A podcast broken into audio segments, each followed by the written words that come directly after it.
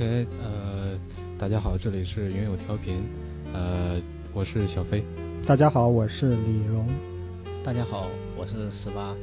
呃，OK，到了我们这个系列的第三期啊，然后刚才就是讲到了吃上一期，上一期 上一期讲的是关于转基因的问题。刚才里面有个观点就是转基因不是自然的产物啊，它是人工干预的。然后就说，那现在我们要提到另外一个，就是我们所谓的在中国人民几千年来经常会接触的一个所谓的自然的产物里面，占的比例最大的就是什么呢？呃，中医和中药。对，中医药，中中中医和中药。然后这一期我们呃也是在这个包括去年也有过这个争论吧，就是关于这方面，所以呃这个这方面呢，然后十八同学呢也对这个研究非常多，然后所以我们也来一起来聊一聊呃这个问题，有关于中医和中药的问题。一起讨论吧，可能讨论这个问题可能有点劲爆，可能不同的人 不同的人可能不同的不同的想法，但是。但是呢，可能，但是我希望啊，如果说有有人没接触过这个观点的人，可以作为一次开启智慧之旅，从从现在开始，你可以去关注一下的。就是说，我们三个可能说出这个观点的时候，可能呃，大家听到的第一感觉就是我们仨在这一派胡言啊。但呃，OK，刚才这个这个机器一碰它总停，然后抛出这个观点的话，呃，希望大家不要呃。呃，立立刻关掉这个我们的节目啊，然后仔细那个那个大概听一下，听一下之后，然后我们可以再去考虑这其中的一些问题。没有，如果你的观点越奇怪，人家越有兴趣听，不会关掉的。因为，但是我觉得这个东西啊，你听了的话，我觉得关掉那些人，我们只能是可。然后听的人，我相信啊，对你以及你周围的人的健康的问题啊，肯定是大有好处的。然后你可以慢慢的去思考，或者说，嗯。你硬着头皮先听下去吧。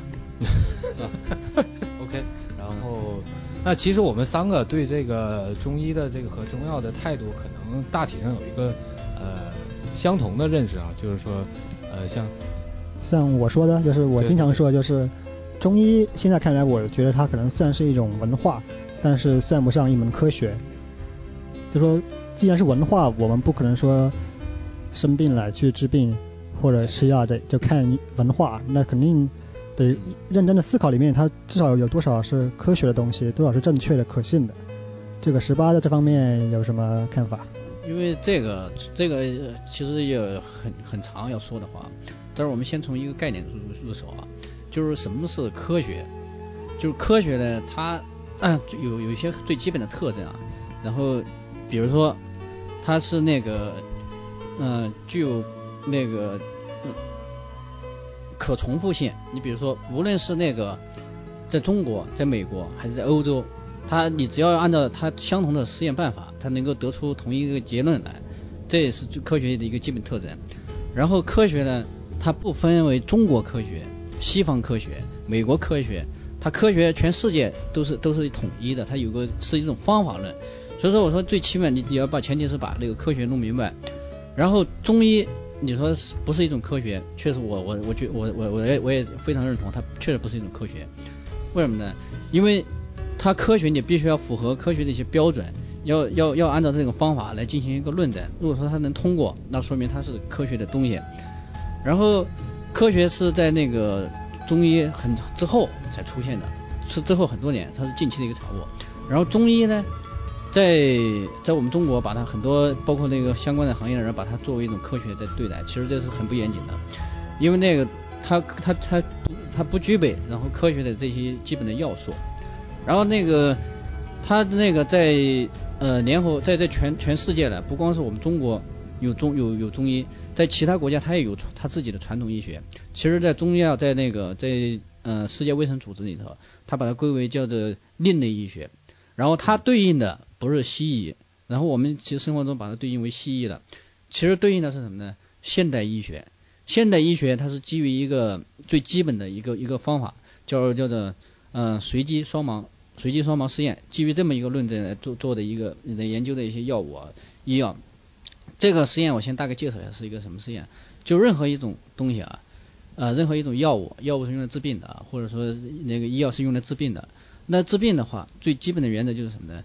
你你能不能治？能治不能治？那你做一个检验。检验的话，我分那个，呃，你如果说认为一种东西有效，能治疗什么病，那我们来来分分类做这个试验。做试验的话，嗯，要分为四期的临床试验，像美国 FDA 他们是四期的，嗯，第一期动物实验，第二期比如说呃一到两百人的呃那个人的实验啊，然后下第二期或者说两到五百人，第三期可能一万人以上。如果只有这四期通过之后了。才能够批准上市的，而且这四期中要遵循一个原则，就是随机双盲的原则。随机双盲，随机大家都知道，我们可能做自然科学做研究的知道，随机的就是有那个什么实验组、对照组，然后还有一个双盲，这什么意思呢？就是双盲什么意思？我做做实验的时候，我们两个组，然后比如说我们是做用人来做实验，比如说我们是实验组和对照组，实验组和对照组，他们两个组是先那个。被做试验的人，他们是不知道自己是是用的药还是用的是安慰剂，他们两两组，他们是不知道的，这是第一盲。第二盲是什么呢？我去做这个实验的人，我也不知道。比如说我是那个药药企药商，我也我也不知道，我要去申请了，我也不知道这是什么。只有第三方最后的结果出来才知道。所以你如果说任何一种药物什么的，你只要通过了这种试验到四期做完了，那你有没有效果？谁做都都是效果结果一样的。但是现在的中国的中医中药。没有任何一种经过了这种严格的实验论证，没有任何一种啊，没有。说白了就是随机双盲实验，其实就是把这个人为干预性要降到最低，降到最低，对吧？没有包括这个，包括这种心理的安慰作用，对对，包括任何安慰剂啊，对。然后就是已经把它降到降到最低之后，出来的结果是可可才才是可可信可信的。那么现在就是包括中医啊，呃一个。呃，我我我不知道那个，请十可以十八可以谈一下，就是它的这个整个起源上，呃，我我我记得你好像对这方面了解很多，呃，包括就是说现在的中医很多都是一开篇就说什么《黄帝内经》提到什么什么什么东西，这个应该怎么怎么治，或者是某个什么《本草纲目》啊提到什么什么怎么怎么治，所以呃根据他们的方法去做这个东西。那其实这个这个起源上，就是说包括这个古代从这个古代医学的起源上。呃，他们这他们这里边的认识有没有有有什么样的一个谬误存在吧？可以说，或者说有什么局限性？对，其实这个肯定是局限性很大的。现在我们拿到现在任何一个人来说，其实古人啊，他有他的智慧，但是智慧这个过程啊，它是积累的，越往后是越越多的。你比如说现在，我们现在任何一个人过去。肯定，我觉得像我们稍微有点背景的，都比那个张仲景啊什么这些厉害。就是他们古代的那些医医生啊，像那个啊，他们那些医术啊，现在基于的几大核心的，第一是《本草纲目》啊，还有那个《伤寒杂病论》啊，《黄帝内经》啊，主要是这这几本书啊。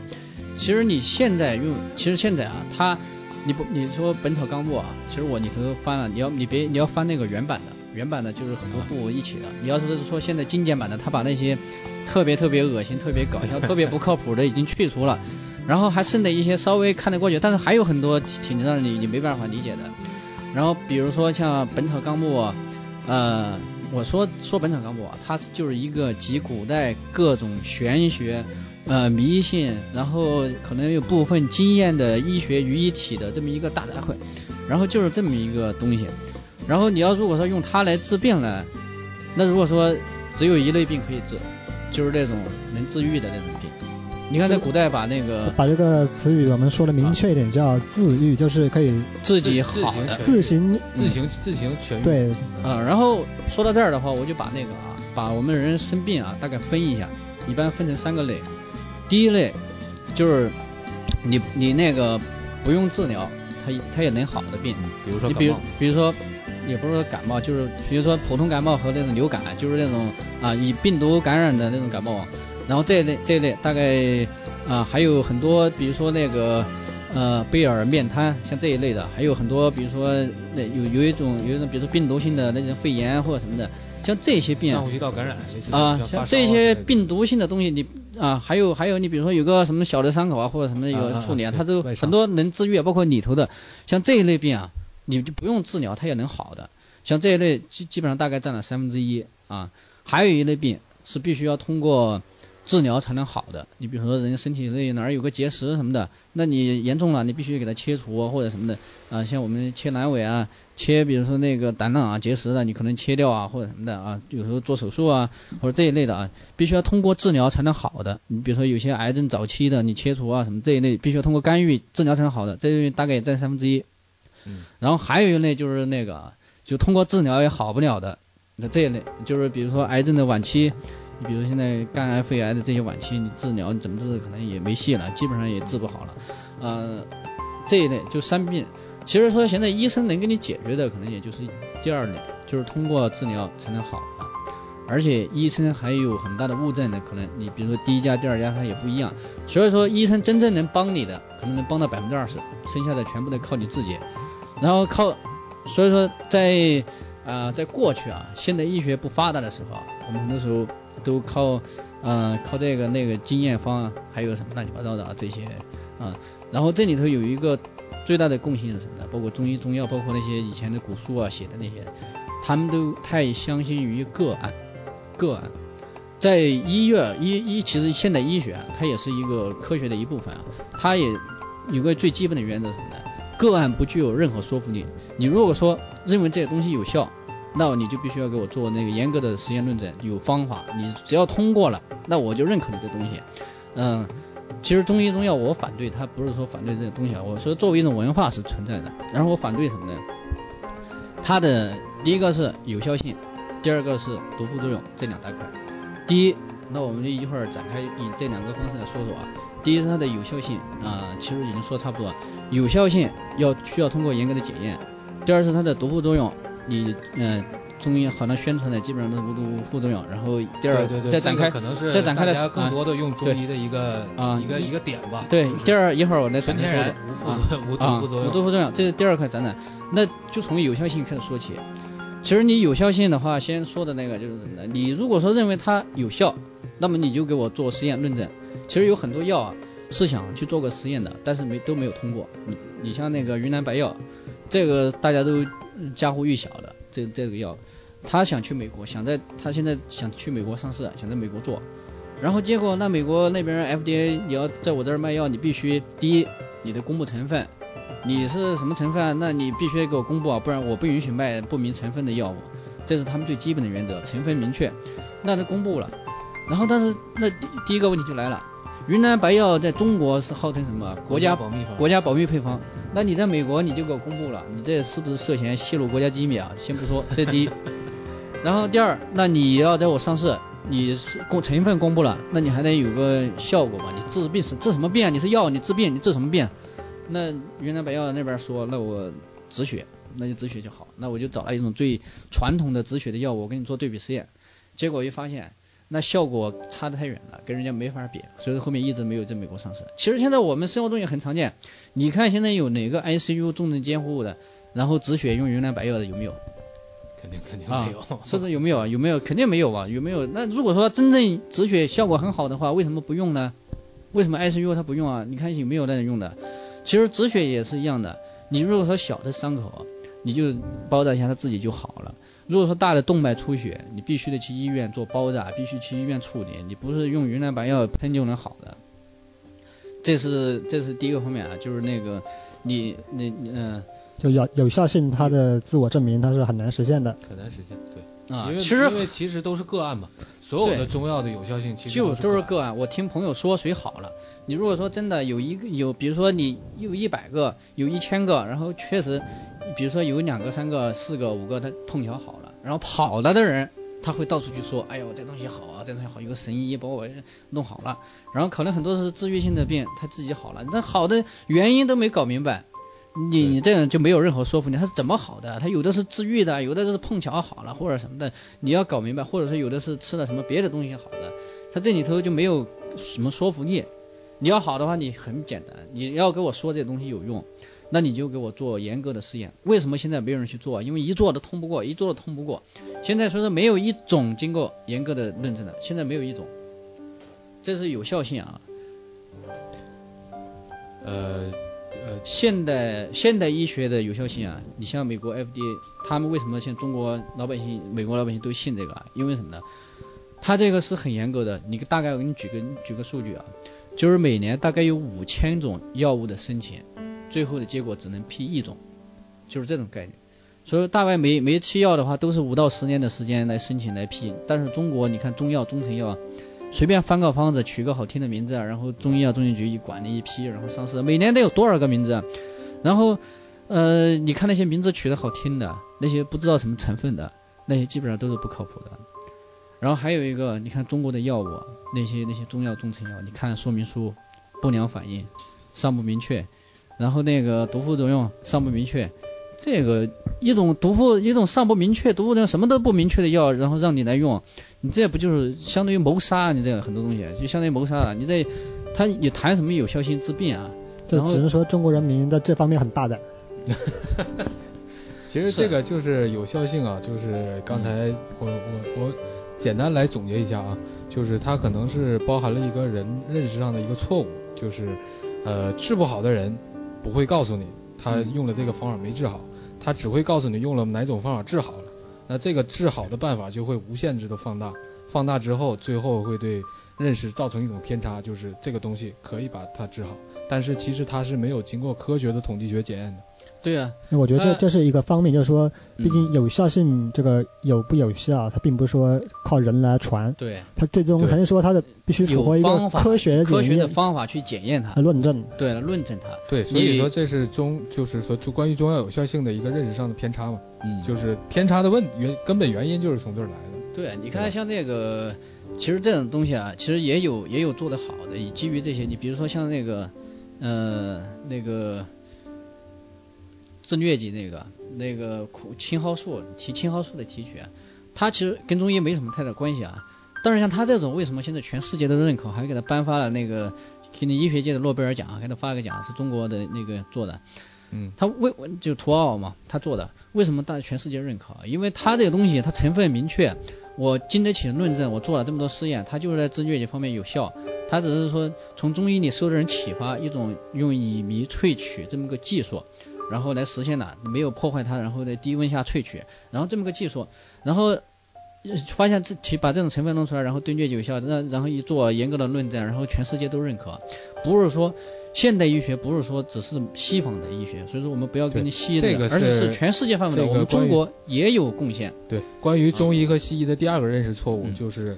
呃，概念的对概念上，就是中医西医并不是对你的传统医学和现代医学的这种代名词，对，不是这种代名词。而且传统医学西方也有，中国也有，现代医学呢，中国也有，西方也有。现代医学是西西医，其实现在已经没有这种分类了，就是这种办法就是西医，这种办法就是中医。其实不应该做。其实应该对立的就是传统医学跟现代医学。对，其实西方也有，你看我们像少数民族苗族、藏族都有藏医，然后。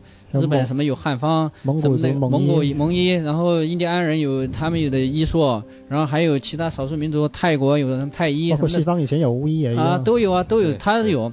但是这些是传统医学，在现代医学不科学出来之前，它不发达，它必须要去想那些办法来来延长寿命。这是一个认识的过程，认识的过程，改变的过程。而且人不，他那个这么多年下来，也不是说。呃，它确实有一定的作用，但是具体有多少作用，其实也有一个数据可以说明它其实作用也不一定说那么明显。在现代医学出来之前，然后全世界的人的平均寿命多少岁你知道吗？三十，三十五点多，三十五点多。你看现在像中国基本上将近八十了平均寿命，这是现代科学出出来之后，然后短期内就上升的。然后第二个是像古代的皇帝，一共两百两两百二十多个皇帝。他们是古代那个医学啊，中医啊，是是比较精华的地方，享受的最最最等最高等级的这服务。他们的平均寿命啊，两百多个，平均寿命比老百姓只高了几岁啊？他们是三十九点几岁，他说这很多还归结于营养方面，三十九点五岁。对。啊，然后但是现在你看，现在我们在说每天在骂这儿有疾病怪病出来出现，这出现之后，但是我们现在平均寿命比以前高了很多。而且还有一个就是，你比如说一个典型的例子啊，你像以前我们在呃九几年的时候，那时候我们生孩子，生孩子有多少那个母子双亡的难产的母子双亡的大出血，那时候的数据调查是十三个中有一个要出问题，有一个要出问题。但是现在你看有有有这种问题吗？现在很少有，有的都是极个别的，就是现在生孩子基本上都没有什么问题了。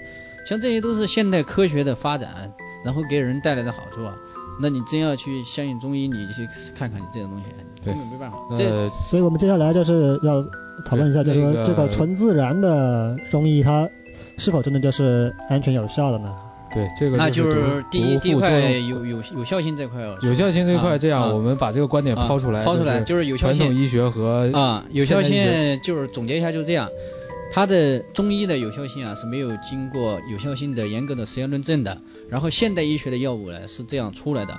然后如果说你不信的话，可以去自行去去了解一下，再去了解，再去思考，再去思考一下，就是有效性这块，什么叫有效性？怎么怎么能判断它有没有有效性？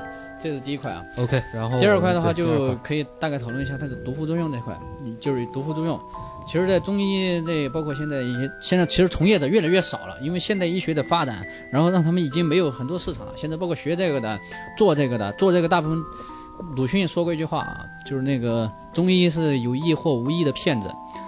然后在这是鲁迅说的啊，在过去啊，可能好多他科学不发达，很多是无意的，那是没办法，他们那有局限性。但是在现代科学如此发达的今天。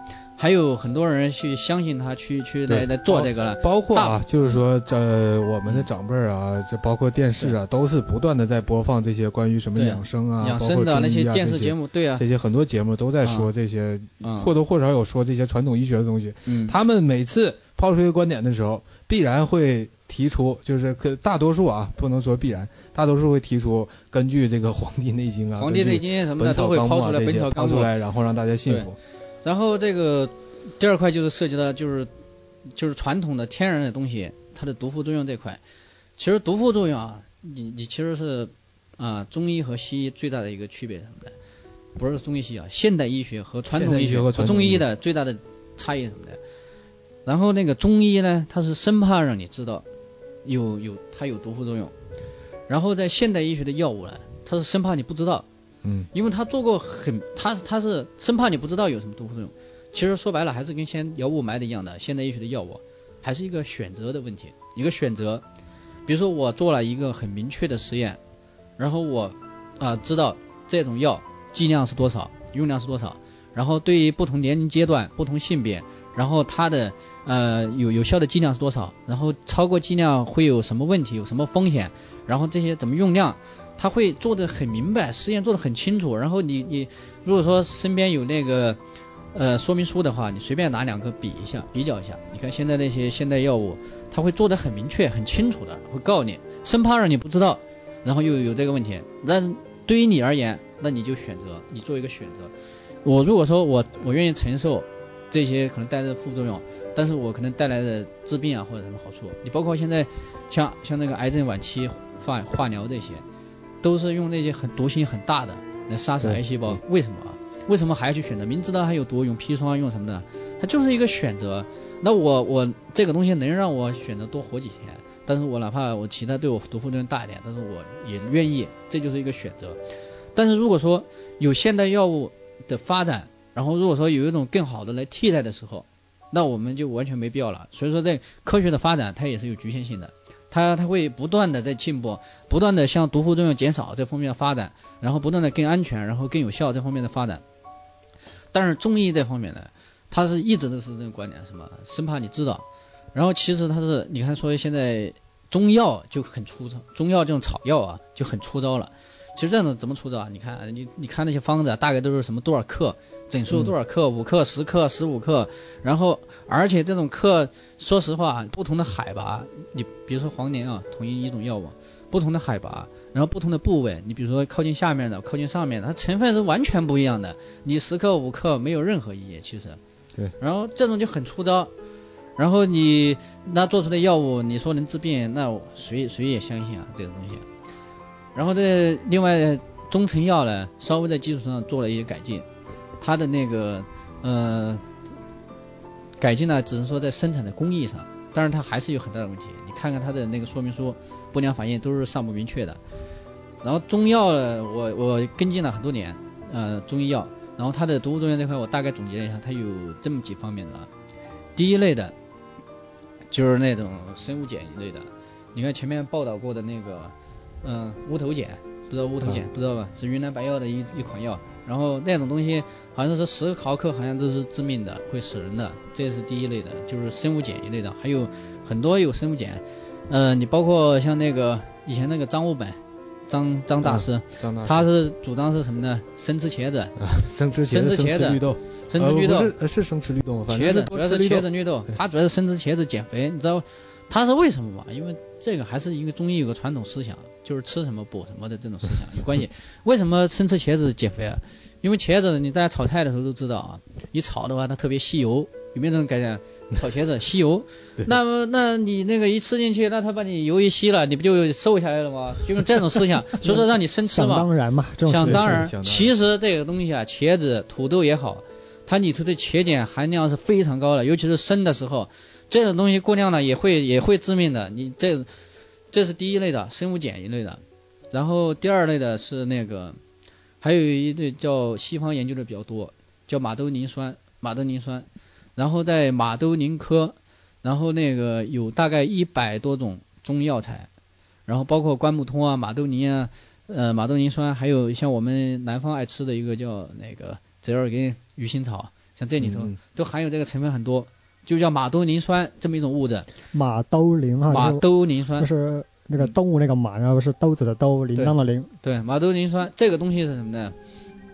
它对肾。肾脏，人的肾脏有不可逆转的那种损伤，那是绝对，呃，人的，呃，对肾脏有不可逆转损伤。然后再叫叫西方叫中草药肾病，然后而且大部分中药有一百多种中草药对肾的就有破坏。在那个古代的中医啊，中医中医的理论体系里啊，肾是一个什么概念？可能跟那个。就不好意思说啊，跟那个什么 补肾啊，跟什么有关系啊？跟那个壮阳，壮阳跟那个床上那个相当于肾这个排泄和生殖放在一起的，它统统称为肾。统称为肾，跟那个有关系的。其实现代医学的肾是一个什么概念呢？它是一个污水处理厂，就是大概要过滤人体四分之一的血液，就是通过那个肾小球来过滤。把人的那些有用的东西，像蛋白这一类的，再留在里面，接着利用留在血液里，然后把有害的、有毒的这些东西啊，给全部给排出去，就就，啊，然后它就是起个这么大作用，每天每天往往复的，随时随刻的就帮你过滤这些东西，处理这些血液里的垃圾，然后就是这么个作用。但是中草药这些东西啊，它那个马兜铃酸这个东西啊，它就会把你这个肾给破坏了，就像那什么的，你你那个肾过滤的时候像一个筛子一样的，一直在筛筛筛过滤啊。然后那个马兜铃酸，它就把你这个那个塞子啊弄个大的窟窿，你吃一点吃的越多，它越多弄个窟窿，然后而且是不可逆转的，就是没有任何一种药物可以来给它弥补的。到有一天，你的肾平时其实发挥了大概百分之三十的功能，就是其实是很富裕的。然后如果说你长期的去破坏它、破坏它、破坏它、破坏它，然后到有一天它它没有办法完成它的工作的时候，那你就完了。这叫什么呢？尿毒症。就是你的那个，你你你你的那个肾已经没有办法帮你过滤血液了，那你只能借助外界的这些设备仪器来过滤，那就是尿毒症了。你这个时候已经都晚了，而且这种是非非常常见的，这是很常见的，尤其是所以说我们要要谨慎。关不通啊，这是用的很多的。然后还有还有一类叫那个，嗯，那个，嗯，叫那个导致那个中毒性啊。何首乌啊，何首乌，何首乌是一个千年的宝贝，为什么啊？就是物以稀为贵嘛。那个东西啊，古的主要是用来生发、止发，认为头发黑。为什么认为黑啊？为什么天？因为有个乌字儿。对，就是因为有个乌字儿，所以用来觉得头发黑。其实这种何首乌的东西啊，它能够导致然后人的中毒性肝炎，这个是有很多临床的数据能够能够能够证实的，就是临学院调查里头。然后也不是什么好东西，而且对头发没有任何的作用，相反还有还有更大的副作用。这是这一个一个药物，啊一类副作用。另外还有一类副作用就是很大的，就是重金属。嗯，这一类是非常严重的。你看现在我们那个中药里用的多的朱砂，听过朱砂吧？听过。朱砂它的有效成分就是硫化汞，那汞就是重金属。现在各种食品、食物什么的都在要求啊。对对对。啊。那朱砂是用的很多，而且很多小孩的药，小孩的药里头都在用这个东西啊，用朱砂。还有一个东西用的多，我们肯定吃过一种药，叫牛黄解毒丸，肯定吃过牛黄解毒丸。小时候像我们不懂的时候都吃过。呃，像牛黄解毒丸，那个黄就是牛黄，就是雄黄，雄黄的主要成分就是硫化砷，砷，然后再经过氧化就变成三氧化二砷，就是砒霜。三氧化二砷就是砒霜。你如果说牛黄解毒丸，像我们人上一般是用来干嘛？治上火。治上火，对。上火。那其实为人为什么会上火啊？你就莫名其妙的吃那个牛黄解毒丸，因为上火人是他是不是说他是有原因的？只我们笼统的把那个上呼吸道的那种不舒服说为上火，其实上火它是分为很很几类综合在一起的。第一类就是你那个因为缺乏维生素 B 二导致的口嚼炎，就是嘴巴角干的掉皮儿那种，就是缺维生素 B 二，那你买点 B 二吃吃就好了。这 B 二花多少钱？一瓶一块五一瓶，你可以吃好久，然后。这就解决了，你为什么非要去吃那个牛黄解毒丸？吃点毒药进去，然后还没用呢？就是饮鸩止渴。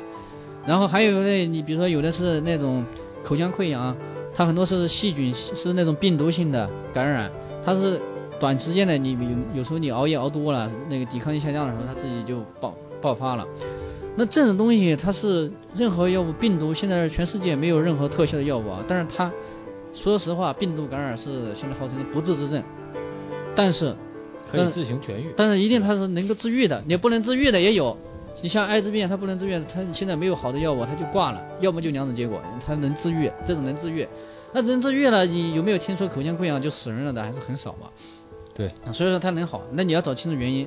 还有一类是因为牙龈充血，缺乏维缺乏那个维 C 导致的牙龈充血，那时候那你就吃点维 C，补点维 C，它就好了。还有一类就是细菌感染，你如果说口腔的那个吃的东西啊没注意啊，然后它导致的细菌感染，那你要针对，那你就细菌感染，你就只能吃抗生素啊。你要分清楚原因，找到原因，你才能够去吃药。你有事儿没事儿一咕噜的，那你吃个牛黄解毒丸，你就是那就是饮鸩止渴啊，就吃点毒药一点用都没有。刚才说到这个，我插一句啊，就是对于上火这个概念，现在是用的越来越多，是凡是就会说上火，凡是就身体出现问题就是上火。其实其实上火吧，大概在那个真正的我们先说中医啊，它其实里面就没有明确的概念。嗯。然后上火现在反倒是在民间还有更多的这个怎么使用。然后后来呢，中医的相关的学者觉得，既然上火说这么多，去得去研究一下。嗯。结果研究了半天，不就至少到目前为止吧。嗯。中医自己对上火也没有一个明确的定义，他也没有办法说清楚什么叫上火。什么叫上火？其实现在其实很简单，现代医学给你解释的很清楚了，就这么几类。你你它可能是一种很综合、很综合的，不是很多时候对啊，就是这么几类，或者有并发的，有单发的，你总认为都认为是上火，那你那你可以概念这么说，但是你治疗不能去这么治疗，你可以说我上火了，但是上火你还是要找到原因是什么，是哪一种上火的哪一种，你找到了，然后你再去对症的治疗，你不能一咕噜的吃点牛黄解毒丸，然后说吃点什么的梨啊什么的那些乱七八糟的有什么用啊？其实你现在。像我们前先说到雾霾的时候，有很多说，嗯，财经的片子一拍，有很多那种滋生了很多那个养生养肺的那些清肺的，什么木耳啊，什么什么梨啊，喝梨水啊，止咳什么这一类的药物清肺的出来。其实我它是这个没有任何任何依据，你吃进东西它消化是为什么有点认为吃梨清肺的？因为那个肺泡啊，它离那个食管好像那离得挺近，然后你吃下去呢，有一点感觉凉的感觉，所以认为它那个东西会清肺会降火。其实这只是说一种物理上的一种小很小的感知，实际上这种东西是没有任何科学依据的。然后，呃，毒毒副作用就提到了这个这一类是重金属啊，呃，重金属其实用危害很大，大家都不用说了。这两类就是，呃，还有还有一类是一类用的药的常多的是特别恶心的一些东西，恶心的。《本草纲目》里头，你如果说真的认真看一下，你就你觉得是。吃不下东西的，啊，我跟你说用了用用什么药啊？各种动物的粪便，什么那个绿孔雀，很多什么的啊，反正猪粪、羊粪、牛粪、人粪，然后乱七八糟的，啊啊，各种粪便，尤其是越难得到的那些粪便效果越好，像那个孔雀粪便啊，啊，然后还有什么那些呃蝙蝠的，蝙蝠粪便啊，蝙蝠的什么这些都都用的很多，还有还有很多，比如说那个指甲泥，指甲里头那个东西，然后。还有，而且指甲泥它还分那个嘞，还分男男人、女人的手里面的，还分左右手，还不一样，治病还不一样，治的不一样。还有那个，还有什么呢？嗯，云南那个不是，还有那个文草纲目有一个说冬瓜，给它埋在土里，一个月之后再把冬瓜弄出来，然后再吃。那最恶心的，那我就跟你说一个，就是人中黄，不知道你们知不知道什么叫人中黄？人中黄，我跟你说一下大概流程是怎么做的。这种药，这种药其实很很普通，很多药你都用了，我们肯定都吃过。它是什么呢？人中黄是用那个用个竹筒子，然后把两头锯掉，然后中间塞点甘草，塞点甘草，然后给它放在那个人粪坑里头，人人人便的那个粪坑里泡，泡半年之后，然后给拿出来晒干，晒干之后把竹筒给削开，然后它就是成那金黄色的，然后带着甘草的。然后切成一片一片的入药，嗯，这个不用笑啊，其实我们都吃过的。还有人中白就不说了，反正这一类的很恶心的，而且这种你想想，这些东西能治病吗？在过去认为能治病，我们信。像我们小时候还有人去接童子尿，干嘛干嘛的啊？对对对。啊，像现在其实这一类都很少了，因为现在你不是说你必须要去用这个，你现在有很多可替代的选择，有有很多可选择的余地。你比如说。那你就是生一种病了呢，我可以去医院做正规的检查、正规的治疗，是不是？我没有，我有可替代性。如果说我有一种很明确的治疗的方法的时候，为什么非要去选择一种有有很大的不明确的还很恶心的东西去弄呢？OK，那说了这个毒副作用之后啊，这个这个这个讲完之后，呃，我抛呃可以给十八抛出来这样一个现象，就是现在很普遍的一个现象。为什么第一大家都觉得中药是完全没有毒副作用？都是纯天然的本草的。第二呢，为什么大家觉得这个中呃中药的这个这个这个东西对身体，包括呃怎么说，就是还是这么多人去相信这个东西，这个这个现象你怎么看？呃，第一个问题啊，就是那个。呃，就是这个这个他这个看法到底究竟是从何而来？就是我觉得这可能不是光光光光是中医中药的问题，其实是中国人对于各种传统文化所留下来的一些观点的一个思考和接受的问题。它可能可以是是就是放射到所有整个整个全科全社会的所有学所有学科所有的知识所有的领域，我觉得包括咱们之前谈的转基因和雾霾，其实其实可能其实可能本质都一样。对，其实就是我更想发掘的，就是说他们这些关，就是这关于我刚才说这两个观点，呃，没有任何毒副作用，或者是它的这个有效性，他们这么这么深刻的认为这个中医理论这么管用，它到底是从何形成的？它这个理论啊，其实它这个理论啊，是那个时代，其实任何像，其实包括啊，不光是中国有这种，中国我们自己的五行学说啊，都有这种，它其实。其实很简单，他他的那个理论上纯粹是纯粹是全部那个了。你其实任何一种科学到最后都是很简单的，就是告诉你行不行就很简单的。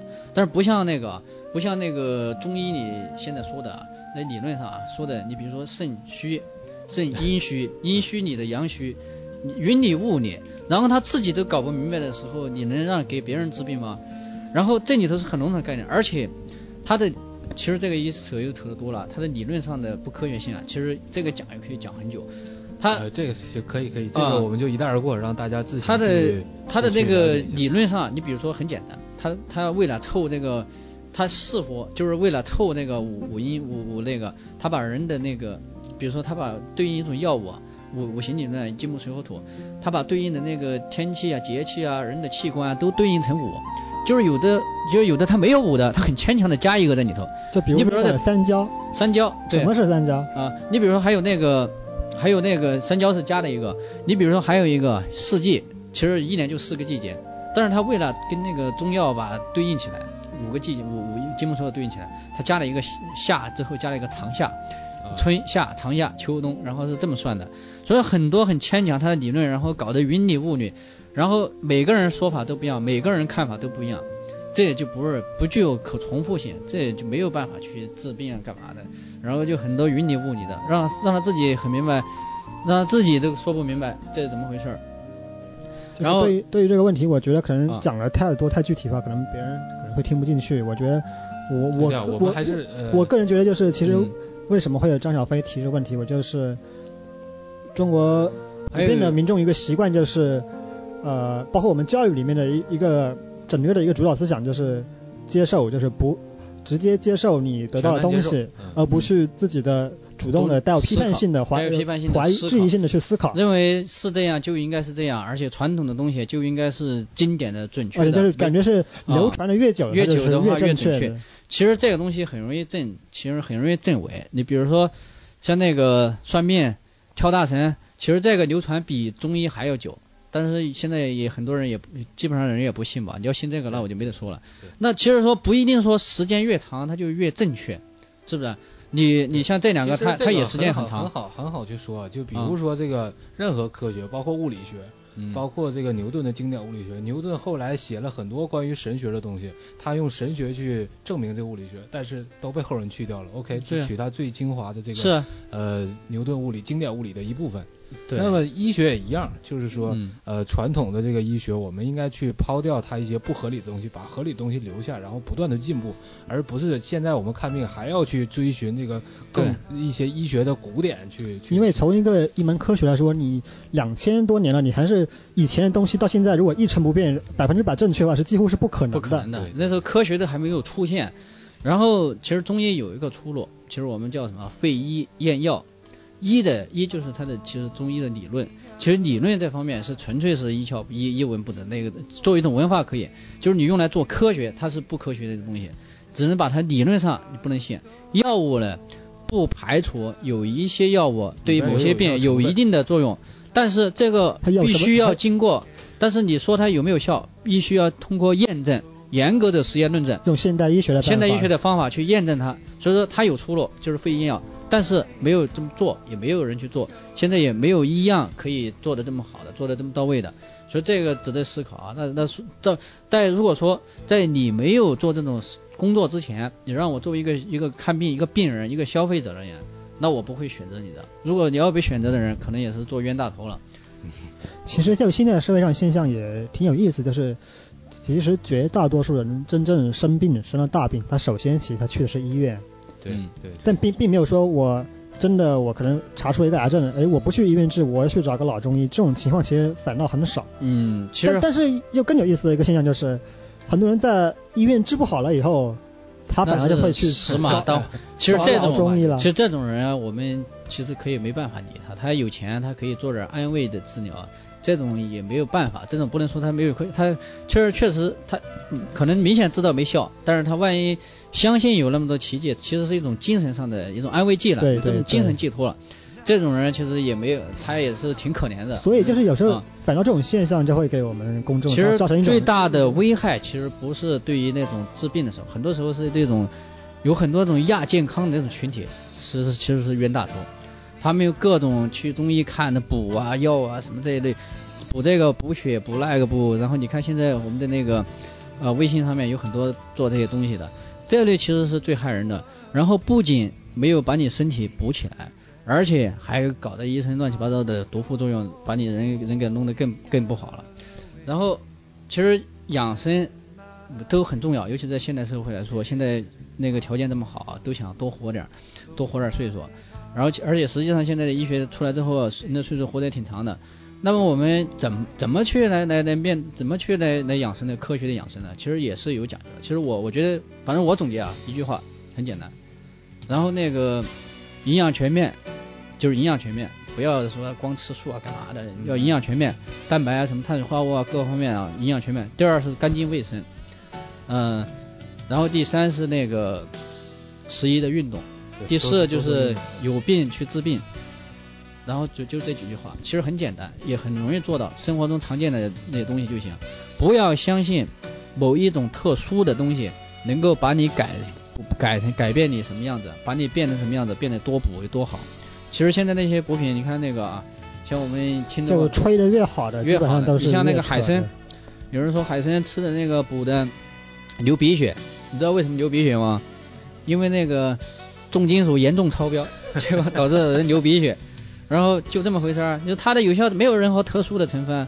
你看那个冬虫夏草啊，央视前两天还做那个什么，呃，做广告。那个吉草那个，吉草那个广告，然后央视一方面在做科普，说冬虫夏草其实没什么用，另一方面又在接那个广告。然后你说那个冬虫夏草，其实你在科科再再科普一下你就知道，其实是一个就是一个毛毛虫的一个尸体加一个蘑菇，就这么点东西，你说它能卖这么贵？就是还是古人的传统，还是古人传统思想，朴素的思想。就是这东西太稀奇了，越稀奇越稀。对啊，而且认为冬天就是一个虫子，夏天就长出一个草来，那很稀奇。那这东西很奇特，很很有用。你包括什么灵芝，长在那个悬崖上，那是不是有很好的药效啊？那个蛇。白蛇什么的这些，在那个在山洞顶上的那些更更有奇特。它就是一种越稀奇的东西啊，物以稀为贵，然后认为这东西有就有特效的。你包括那个还有那个长得像人一样的那个什么何首乌啊这一类，就是因为它很奇特。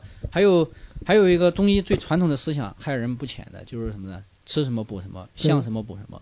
嗯。然后为什么吃核桃补脑？就以色补色，以色补色，以形补形啊这一类的。你像吃那个枣补补血。对。你说那个补血。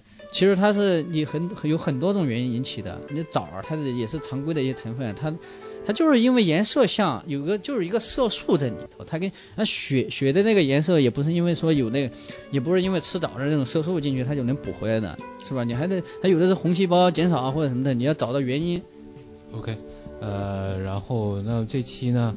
就是刚才就是说了这么多，就是中中国一句话，就其实其实跟我们开头提到的一样的，就是说十八的观点，是说中医它其实可以算是我们中国的一个传统文化，是可以，但是它不能作为一门严谨的科学来对待。对对，我们可以可以用，我们可以就是像牛说的，我们把它当成一种文化，去了解古人是怎么治病的，这是可以的。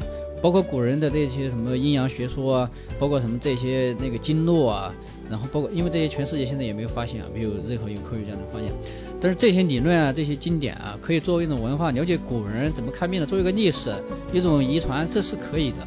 但是如果说我们现代科学如此发达，我们还用这些理论来治病的话，那么我觉得就是一种愚昧，然后或者说或者说是一种没有科学素养，还会而且还会有很大的毒副作用在里头。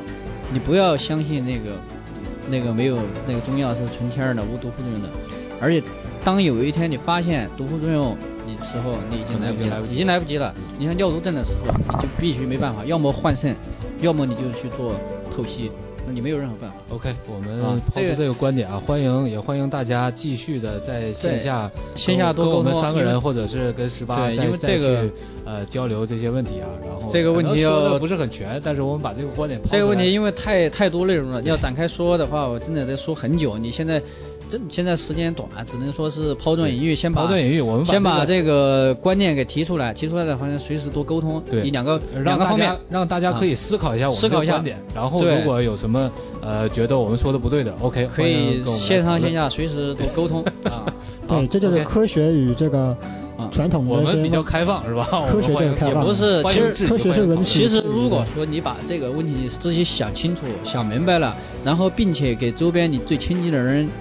聊开了，说开了，你想明白了，对你个人的健康是有百害有百利而无一害的，这个确实是这样子的。OK，那我们这期节目就到这儿，然后呃欢迎大家收听。好，最后呢，呃给总结一下一句话：科学成就健康，其他成就不了，科学成就健康。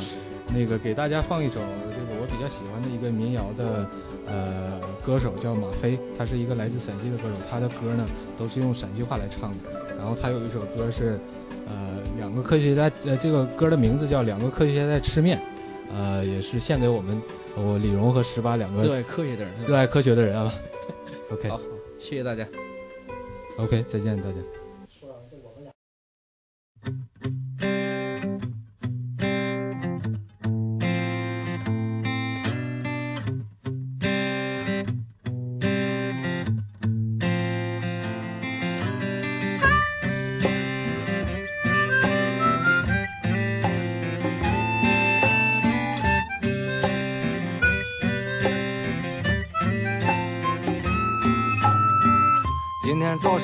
洗脸，又是我一个人吃的饭。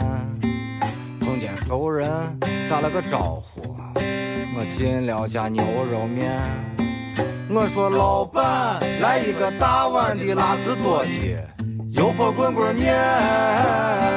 老板说滚滚面完了，要不给你来个扯面。我钩子往下一坐，就再都没粘穿。没想到老板还嬉皮笑脸的给了我一根烟，我接过来一看，我啥个气，居然是个贼版。我说老板这都啥年代了，你咋还抽这呀？你先。老板说钱不好挣，能能抽就不错了。像以前俺们在农村，抽的都是旱烟，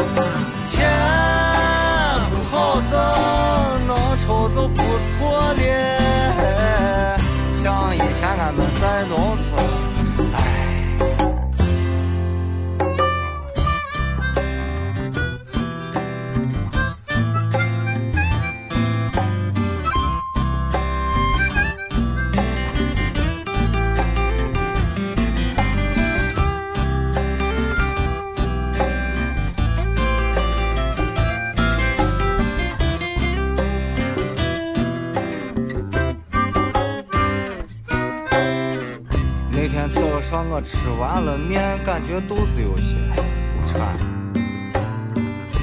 加了一卷包子，我就赶紧往毛子窜。到了毛子一看，臭气熏天，脏的是没地方站。